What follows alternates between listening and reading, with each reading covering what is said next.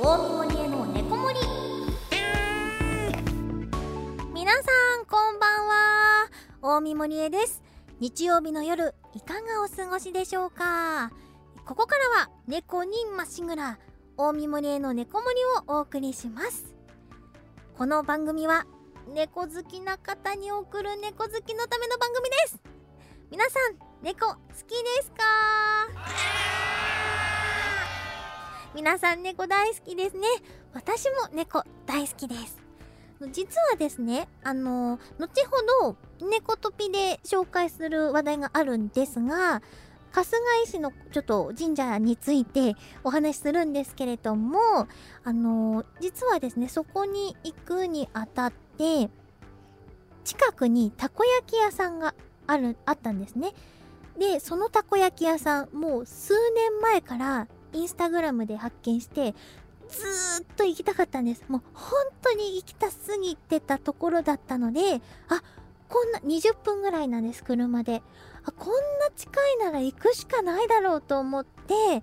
行ってきました。あもう念願のお店のお名前なんですがたこ焼きあけわさんというたこ焼き屋さんなんですけどもう本当にたこ焼きにたこ焼きが溺れるぐらいのからしマヨネーズが塗られているんですね。もう本当にあのえそれすごい辛いんじゃないのって思われてるかもしれないんですがもう全然そんなことなくてもう辛すぎずほんのり甘みがあってまよらか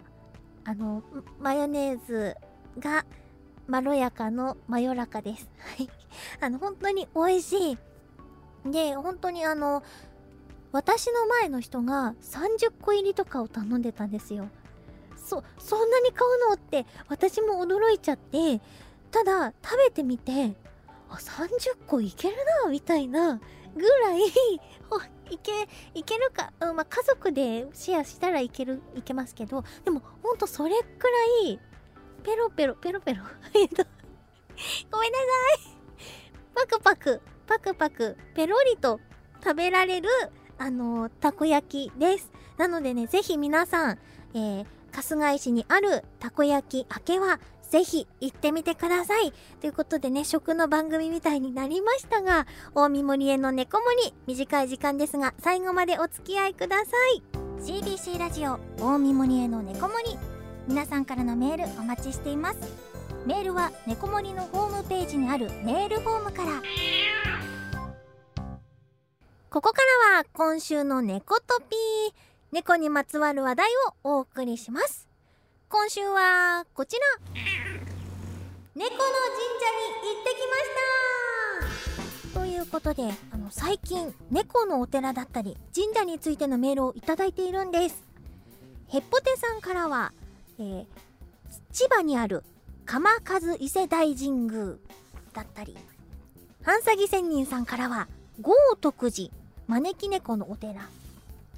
そして匿名スーパーワンさんからは猫寺の五誕生寺という感じに皆さんそれぞれ猫にまつわる神社だったりお寺に行ったよっていうあのお知らせをくださいましてであそんなに全国いろんなところにあるんだと私も刺激を受けまして探したんです愛知県内で行けるところ。ありました。なのでそんな神社紹介したいと思います。えオープニングで話しました春日井市ですね。春日井市にある玉の御嶽神社さんです。えっと慶応3年1867年に創建された歴史ある神社ですがここを近年猫たちが集まる猫神社として有名なんです。週末をはじめ平日も猫好きの方々が訪れる癒しの神社として知られています。ということであの皆さんどこか行かれる際はきっと口コミとかを見たりすると思うんですけどまあ見てました口コミを。そしたら道のことがやたら書かれてありまして道です。あの道路ですね。道のことが書かれてありましてなんかちょっと狭いだとかそういうワードがあったんですけどまあ私、まあ、こう見えて車でどっか行くの好きなのであの車でしか行けない秘境にも行ったりしてますしこれ余裕でしょと思って行ったらもうとんでもないとんでもないあのもう砂利ですし舗装されてないんですよ。砂利でもうデコボコしててもう車体がグワングワンなってでしまいにはコツンコツンってこう車に石が当たる音がしてこれ大丈夫かってもう笑えちゃうぐらいだったんですけどまあ無事にねもうこの道を行っていいのかって不安になりつつもあの近くのところまで行けまして神社と対面したんですけれどもあのなんかキョロキョロしてたら喋り声が聞こえてきましてあの神社の方とおじさんがあのお話しされてたんですね。でちょっと輪に入れてもらおうかなと思ってお話伺ったんですけどそのおじさんは何度も神社に行ってるそうでで猫が何十匹もいるっていうことと写真も合わせて見せてくださいましたであこんなにいるんですねって話をしつつまた新たにおじさんがやってきまして違うおじさんです。おじさん2が参りましてあの下にもっといるよって教えてくださったんですね。で下っていうのは境内の下に広場みたいなところがありましてであそこに行ってみたんです。そしたら本当にあの神社には1匹2匹ぐらいしかいなかったんですけど56匹ぐらいいましてあすごいいると思って。でほとんどの子が本当にびっくりするぐらい人懐っこくてお腹触らせてくれる子もいてもうずっとなでなでしてました。もうすごい炎天下でね汗ダラッダラになりながらもう猫ちゃんをめで続けました。もうああかわいいねって言ってあもう私帰れないよって言って。であこれ浮気だなと思いつつもう浮気ですこれは。あのそらちゃんがいるのにもかかわらず他の猫とイチャイチャしてるのでこれは浮気に入るんですけどまあでも本当にこんだけ猫ちゃんいたらまさに猫神社だなと思いました。でちなみにあの御朱印がありましてあの神社にいる猫ちゃんたちが描かれたものなんですよ御朱印が。すんごく可愛かったです。私もあのこう1月から12月とこう変わるので猫ちゃんが。なので8月に行きましたので8月の猫ちゃんのをいただきました。いや本当にねおみくじも引いたりあと龍神札っていうのを書いてまいりました。っていうのがえっとまあちょっと猫とかけ離れてしまうんですけど願い事を書いて折り結び金の茶釜に収めることでこの龍神様とご縁を結べるそして願いが叶うというそういうものもあるんですね。なのでそれでしっかりお願いをしてまいりました。何を願ったかそこを聞きますか？あの言えないやつです。あの皆さんご想像にお任せします。あの決していやまやましいことではありません。あのやまえっとやましいも本当に純粋に心から願ってることをあの書いてきました。本当に神社の方も訪れてる方もそして猫ちゃんたちもとっても優しい玉の御嶽神社。ぜひ皆さん行ってみてください。玉の御嶽神社は JR 中央線上高寺駅から徒歩20分です。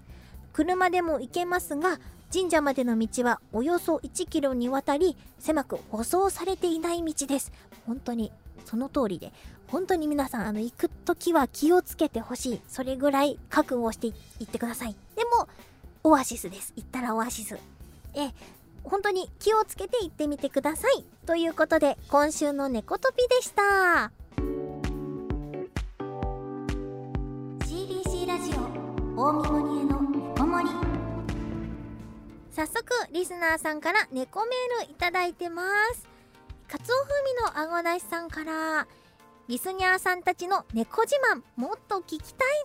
すといただきました。ちょっと今日は猫自慢を紹介したいと思います。えー、はなちゃんパパさんから現在は3匹の保護猫と暮らしています。我が家の猫リーダー文くんそして女の子猫のタラちゃん。文くんは名前を呼ぶと最短17秒できます。タラちゃんは洗面器に入る芸。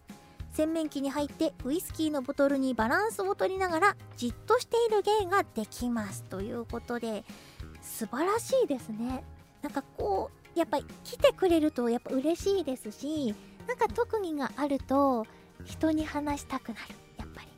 っていうのがすっごくわかりますね。うちの子は何でしょうね。今冷たいので何とも言えなくなってきたんですけど。でも皆さんからの猫自慢聞いてああかわいいっていう風になれたら嬉しいです。そしてもう一通ポンちゃんさんからうちで飼っているメス猫のちーちゃんはとっても可愛いのですが自分が思ってるだけかもしれないので黙っていました。でも先日動物病院の先生はちーちゃんを見るなり可愛い顔してるねというのです。確信しました。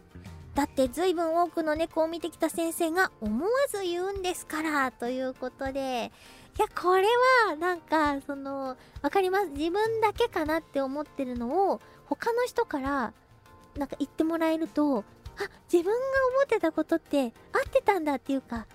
なんかあ同じ意見の人いたんだってなるとなんかこう猫に限らず嬉しくなりませんか？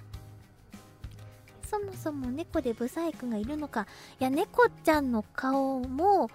人間と同じでいろんな顔です。本当にあのむにゅむむむちゅ むにゅ